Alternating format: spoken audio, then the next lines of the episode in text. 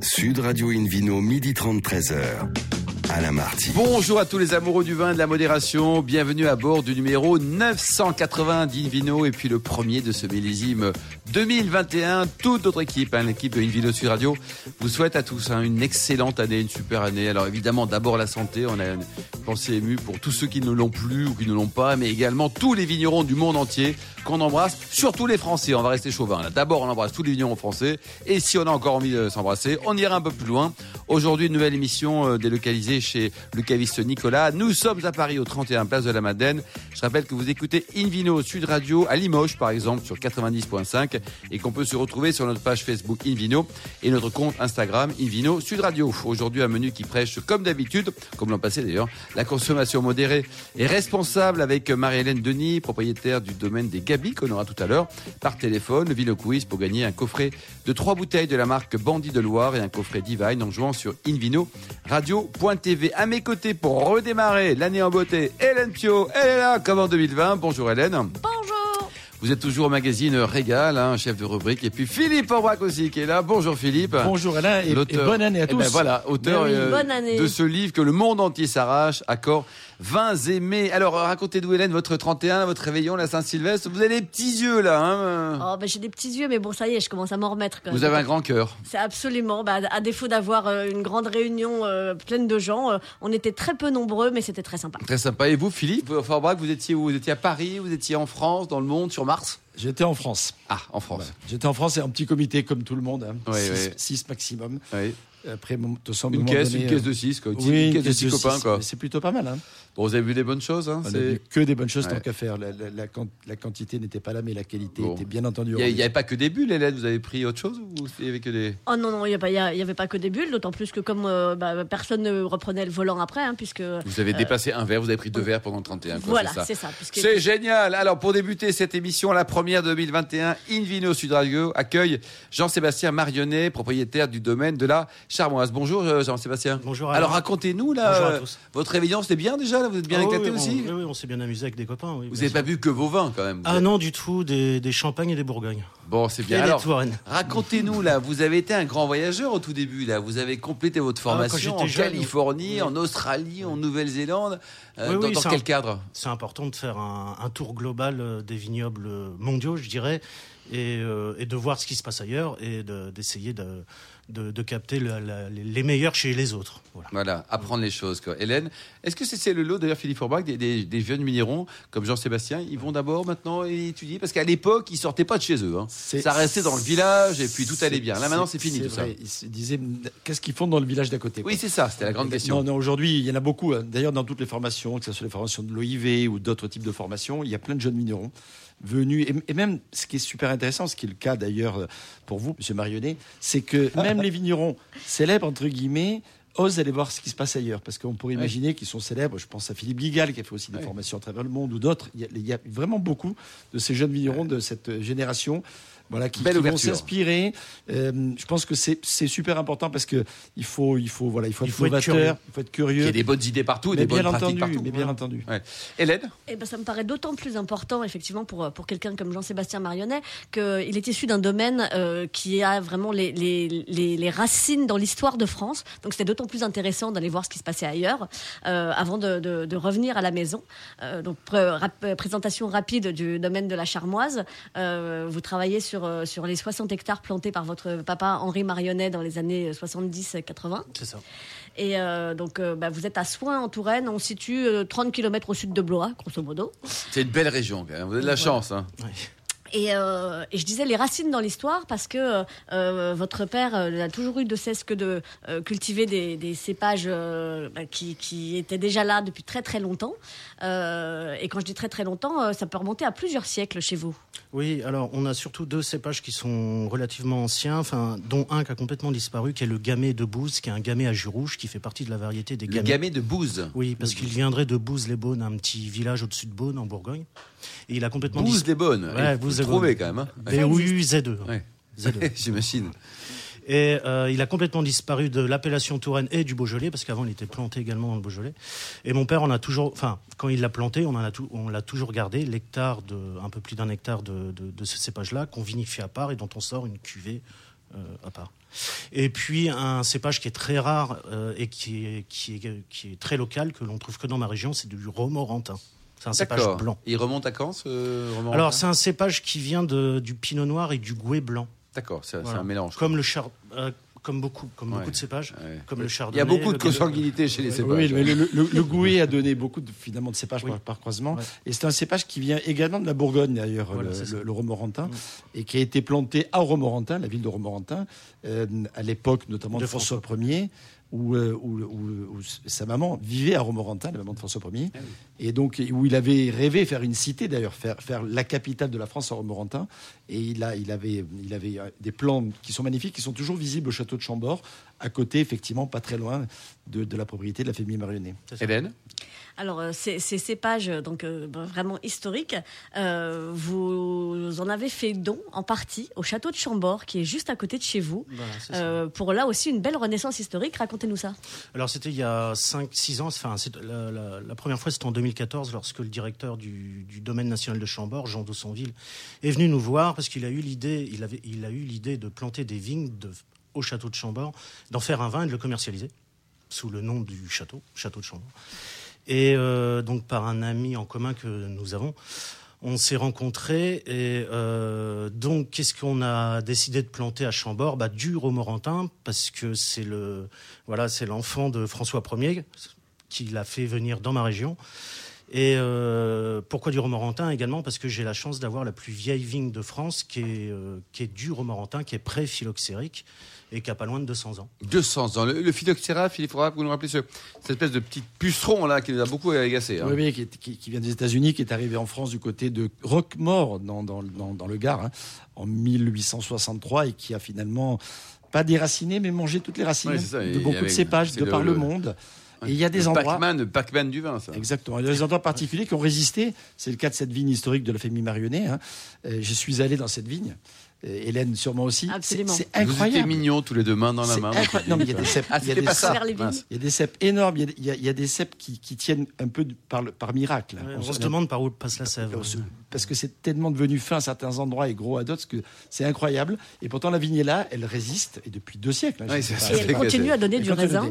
Et c'est vrai que le phylloxéra était rebuté, on va dire ça juste comme ça, certaines fois par des conditions euh, soit climatologiques, soit géologiques particulières. Par exemple, lorsque les, on était en- dans une zone, des zones inondables, ça, il aime pas trop Il le aime pas trop, Non, La noyade est, est valable pour le, pour le phylloxéra aussi, et tant mieux.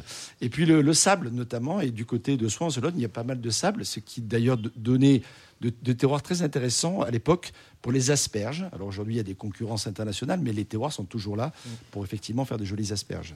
Alors, Hélène, qui n'est pas une asperge. Non, pas, pas vraiment. Euh, ce, ce vignoble donc, de, de Romorantin euh, à Chambord, euh, bah, évidemment, a donné du, du vin. Et euh, donc là, on en est à la deuxième, la deuxième cuvée. Oui, c'est le deuxième, mi- euh, 2019 fut le, deux- le deuxième millésime donc.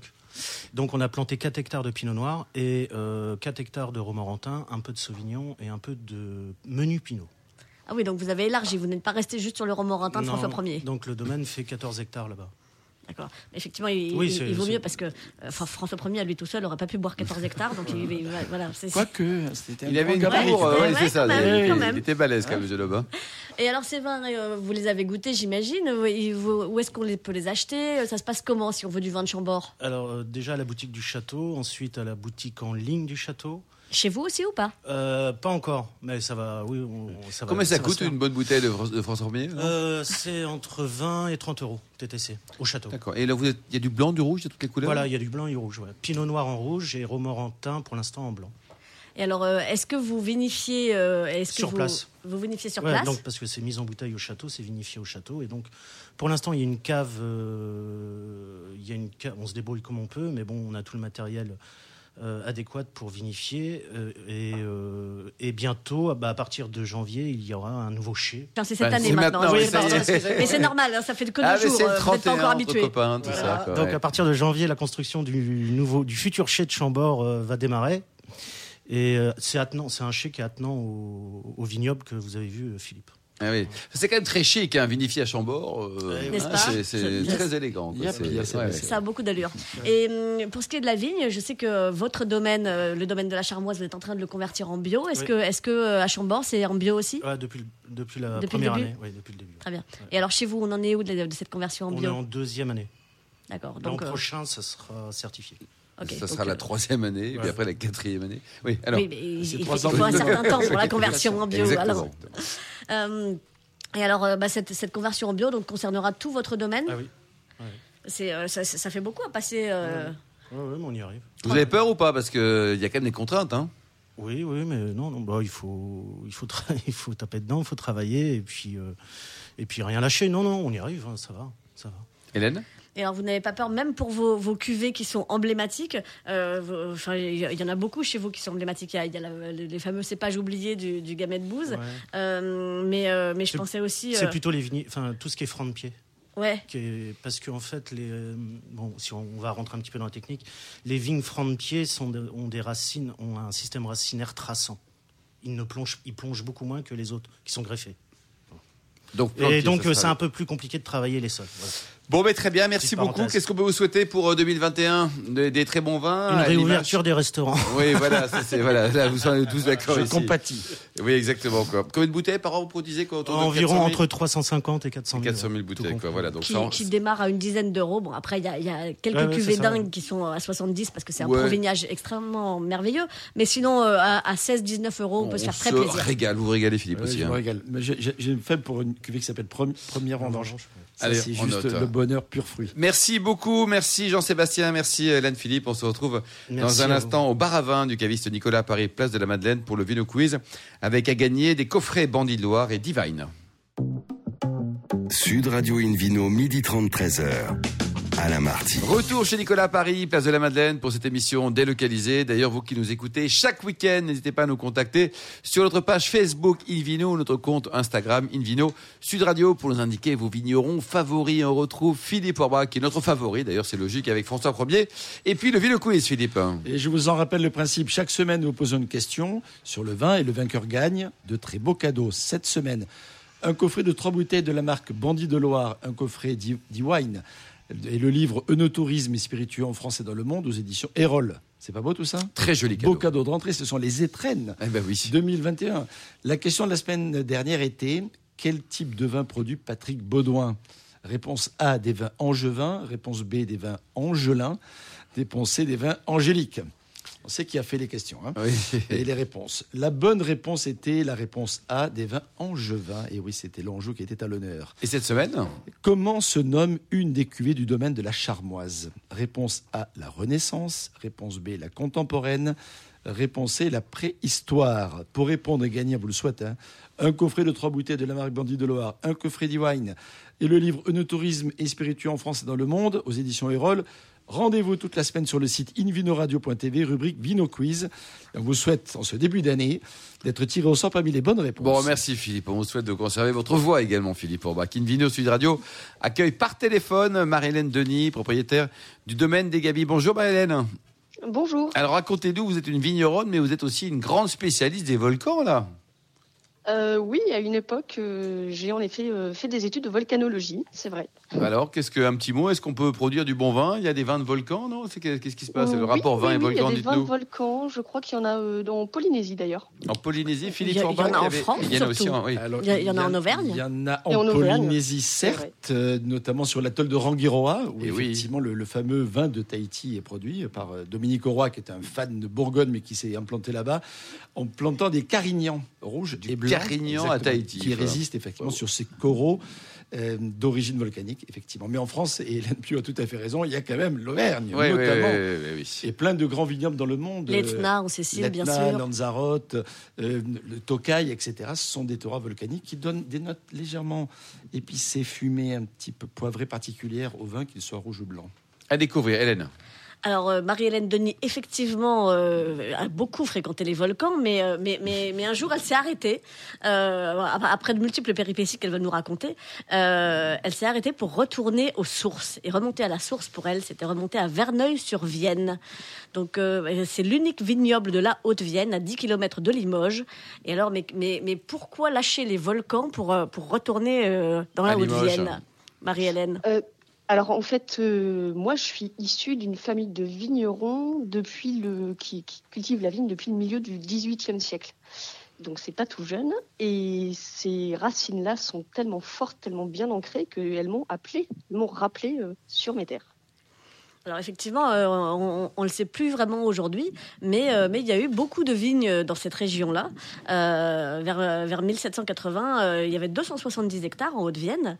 Euh, bon, euh, vous, évidemment, vous, vous êtes arrivé un petit peu après. hein, vous n'étiez pas tout à On fait là en décongelé 1780. ce matin pour Voilà. l'émission, Marie-Hélène. C'est Voilà. ça. Euh, et alors, euh, bah, en fait, toute l'histoire de votre domaine euh, et la vôtre personnellement, c'est une histoire de résilience. C'est une histoire à rebondissement, puisque effectivement, vous, comme vous nous le dites, votre famille était là-bas depuis longtemps. Euh, mais de 1982 à 1995, le vignoble avait disparu. Il a été euh, recréé en 1995, pas par, euh, pas par la famille, et vous êtes arrivé ensuite. C'est ça, en effet. En fait, mon, mon père, donc, était le dernier de la lignée, a cultivé la vigne et il a décidé d'arrêter et donc d'arracher son vignoble au début des années 80.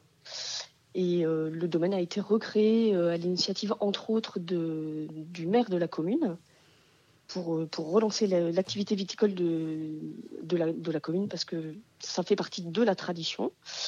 Et donc, voilà, moi j'ai repris il y a 4 ans maintenant ce domaine à la suite du départ de mon prédécesseur. D'accord. Et donc, donc vous arrivez en, en 2016 pour reprendre l'exploitation. Vous êtes sur le- sur l'emplacement exact du vignoble de vos ancêtres. hein? Exactement. Voilà, c'est des coteaux en fait qui sont. euh, c'est pas par hasard que, les vignes ont été implantées euh, à cet endroit-là. C'est vraiment des coteaux qui dominent euh, la vallée de la Vienne, donc exposés plein sud, avec euh, un soleil qui, qui est là du, du matin euh, jusqu'au soir. Et euh, mais alors, euh, vous, vous, vous n'êtes vous n'êtes pas que vigneronne parce qu'après avoir été euh, volcanologue et puis euh, un petit peu sismologue aussi, vous avez été maraîchère, safranière. Vous l'êtes toujours safranière? Vous continuez à faire du safran? Ah oui, c'est Alors, bien j'ai ça. j'ai pas été maraîchère, j'ai juste été safranière. Bon. Euh, oui, j'en ai encore un petit peu, mais à vrai dire, euh, la vigne euh, devient une passion et du coup, euh, je m'engouffre dedans. Et, Et ça pousse bien quand même le, safran. Là, désolé de revenir sur le safran, mais ça m'intéresse. Marie-Hélène, ça, ça pousse facilement, ça se. Euh, facilement, non, évidemment. Rien ne- rien n'est facile. Il faut toujours beaucoup de travail et beaucoup de, de patience et d'attention. Et après, donc, vous le vendez à qui votre safran? Euh, je le vendais principalement euh, à des chefs de restaurant. D'accord, à des, à des restaurants, quoi. Très bien. Fan de Crocus sativus. Tout à fait. Vous le saurez. C'est la fleur du safran, absolument. Euh, mais effectivement, la vigne est une passion dévorante, donc je, je comprends qu'il ait fallu faire des choix euh, à un moment donné. Euh, vous vous êtes euh, fait aider parce que c'est pas facile de passer de, de c'est- pas la même bébête le crocus sativus euh, et le et le pinot noir russe euh, de base. Donc, euh, Euh, bah, en fait, j'ai- suivi des, quelques journées de formation. Alors, je suis partie, entre autres, à Beaune euh, pour commencer à m'immerger. Et puis, très régulièrement, je fais des formations, alors en lien avec mes collègues de Corrèze, donc mes collègues les plus proches. Et voilà, donc c'est des, des formations à la journée. J'échange avec eux et du coup, euh, petit à petit, euh, c'est comme ça qu'on apprend. Alors, combien d'hectares et combien de bouteilles au total Dites-nous alors? Alors aujourd'hui, j'ai 6 hectares et demi, euh, trois cépages, donc euh, Gamay, Pinot Noir et Chardonnay, pour euh, élaborer du vin rouge, du vin rosé et du vin blanc.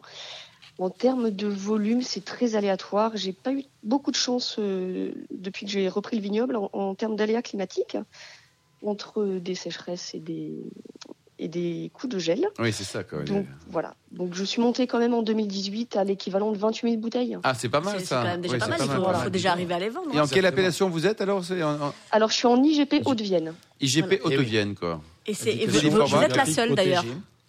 Oui, exactement. Voilà, en fait, c'est une IGP qui ne bénéficie qu'au domaine des Gavis. Ah oui, donc c'est c'est votre IGP à vous, quoi. Ça, c'est très chic aussi. C'est chic, c'est son IGP, quoi. Exactement. Voilà, ch- ch- chacun son truc. Et les vins, alors, c'est quoi? C'est des vins de, de canaille, comme dit euh, Philippe Forbach C'est des vins à boire tout de suite, à attendre Il y a un potentiel de garde Racontez-nous, faites tout déguster vos vins. Alors, en fait, euh, les vins blancs et rosés, c'est pas des vins de grande garde, non, plutôt à boire euh, maintenant. Euh, ils sont plutôt euh, pleins de fraîcheur avec des notes euh, d'agrumes pour le blanc, du fruit plutôt fruit rouge pour le rosé et une pointe, une pointe d'acidité. Et pour le vin rouge, pareil, c'est pas des vins de grande garde, on va dire 3-4 ans.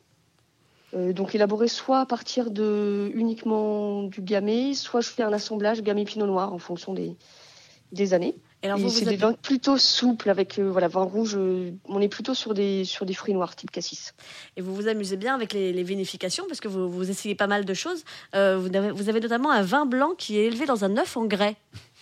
Oui, absolument. Ça c'est une petite euh, une petite nouveauté euh, de 2018. Euh, en fait, il existe une entreprise. Donc euh, moi, je suis à 10 km de Limoges. euh, ville Où de on écoute hein, Invino porcelaine. Sud Radio sur 90.5. Voilà, à Limoges. Voilà. Euh, donc ville de la porcelaine et du coup euh, une entreprise euh, est pas très loin de, de chez moi et elle conçoit des contenants en céramique dans le but de vinifier et également de d'élever les, les vins. Donc je suis rentrée en contact avec eux et puis on a fait un essai sur l'élevage du vin blanc. dans Et ça donne quoi alors la céramique sur l'élevage du vin? Parce que euh, parce que en fait je vois pas du tout. Qu'est-ce que ça peut apporter? Alors, en fait, le, la céramique, le grès en l'occurrence, euh, c'est une matière neutre, ce qui va permettre euh, une authenticité des arômes. Ça, ça permet de préserver la qualité du fruit. On n'a pas le boisé qu'apporte euh, un fût de chêne, par exemple. Bien sûr. Donc, on Et est par rapport à une cuve en inox, il y, a, il y a un vrai gros changement? Alors, ce qui s'est passé, oui, véritablement, ce qui s'est passé euh, sur mon vin blanc, c'est qu'en fait, ça a développé des arômes euh, de miel, des notes euh, épicées, type réglisse, avec un côté vraiment très souple. D'accord, donc ça a changé le, le goût du vin quelque part quoi. Véritablement, C'est oui. ça, on est, on est vraiment Philippe. Forbach, euh, qu'est-ce que donc suivant le contenant, on peut voilà avoir des transformations sur le vin? Parce que Ah, il y a une- on parle de tonneau, on parle de cuve inox, dont parlait Hélène à l'instant. Oui, il faut Il y a faire distinguer aussi. réellement entre deux, deux types de contenants, ceux qui sont poreux et ceux qui sont complètement hermétiques. C'est ça qui joue beaucoup. Parce que c'est non seulement le boisé, par exemple pour les fûts, mais c'est également la, la micro-oxygénation qui passe à travers les fibres et qui va finalement euh, apporter un certain nombre d'éléments de, de, de, de- de structure au vin. Euh, et jouer sur euh, son potentiel de garde, parce qu'effectivement la porosité permet au vin de s'habituer à une certaine oxygénation. Pour le- les autres, un peu, plus prudent. Et quand on a un contenant neutre, c'est qui est le cas du grès, effectivement, voire de l'inox. Mais entre le grès et l'inox, il y a, une importance phénoménale. C'est que l'inox, c'est ferreux et, et ça crée des champs magnétiques, ce qu'on n'a pas dans le grès.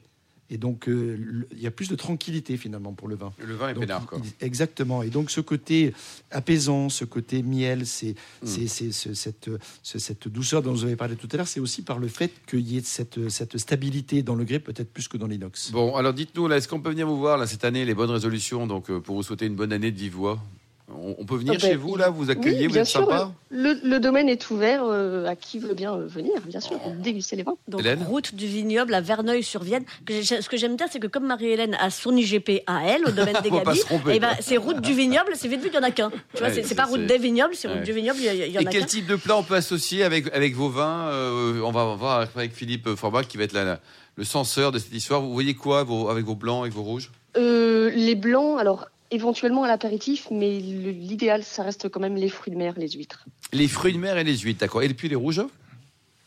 Oh, des- une cuisine très simple, pas forcément élaborée, mais pourquoi pas un bœuf bourguignon Un tout bourguignon. Philippe Forbach, vous le sentez comment? Vous avez déjà dégusté les, les- les vins, peut-être? pas, pas encore. Pas encore, ce, Marie-Hélène. style, hein. ce style, bien entendu, mais ce- ceux de Marie-Hélène, non. J'avoue que, que je découvre un peu, et comme beaucoup de nos auditeurs, effectivement, cette IGPO de Vienne, et ça donne envie, finalement, de, de Oui. voir ce- cette, sing- cette singularité. Je pense qu'elle les connaît bien, et les, et les fruits de mer, c'est parfait, à mon avis. En plus, c'est la pleine saison. Profitez, et notamment des coquilles Saint-Jacques en ce moment, ça, c'est magnifique. Hélène?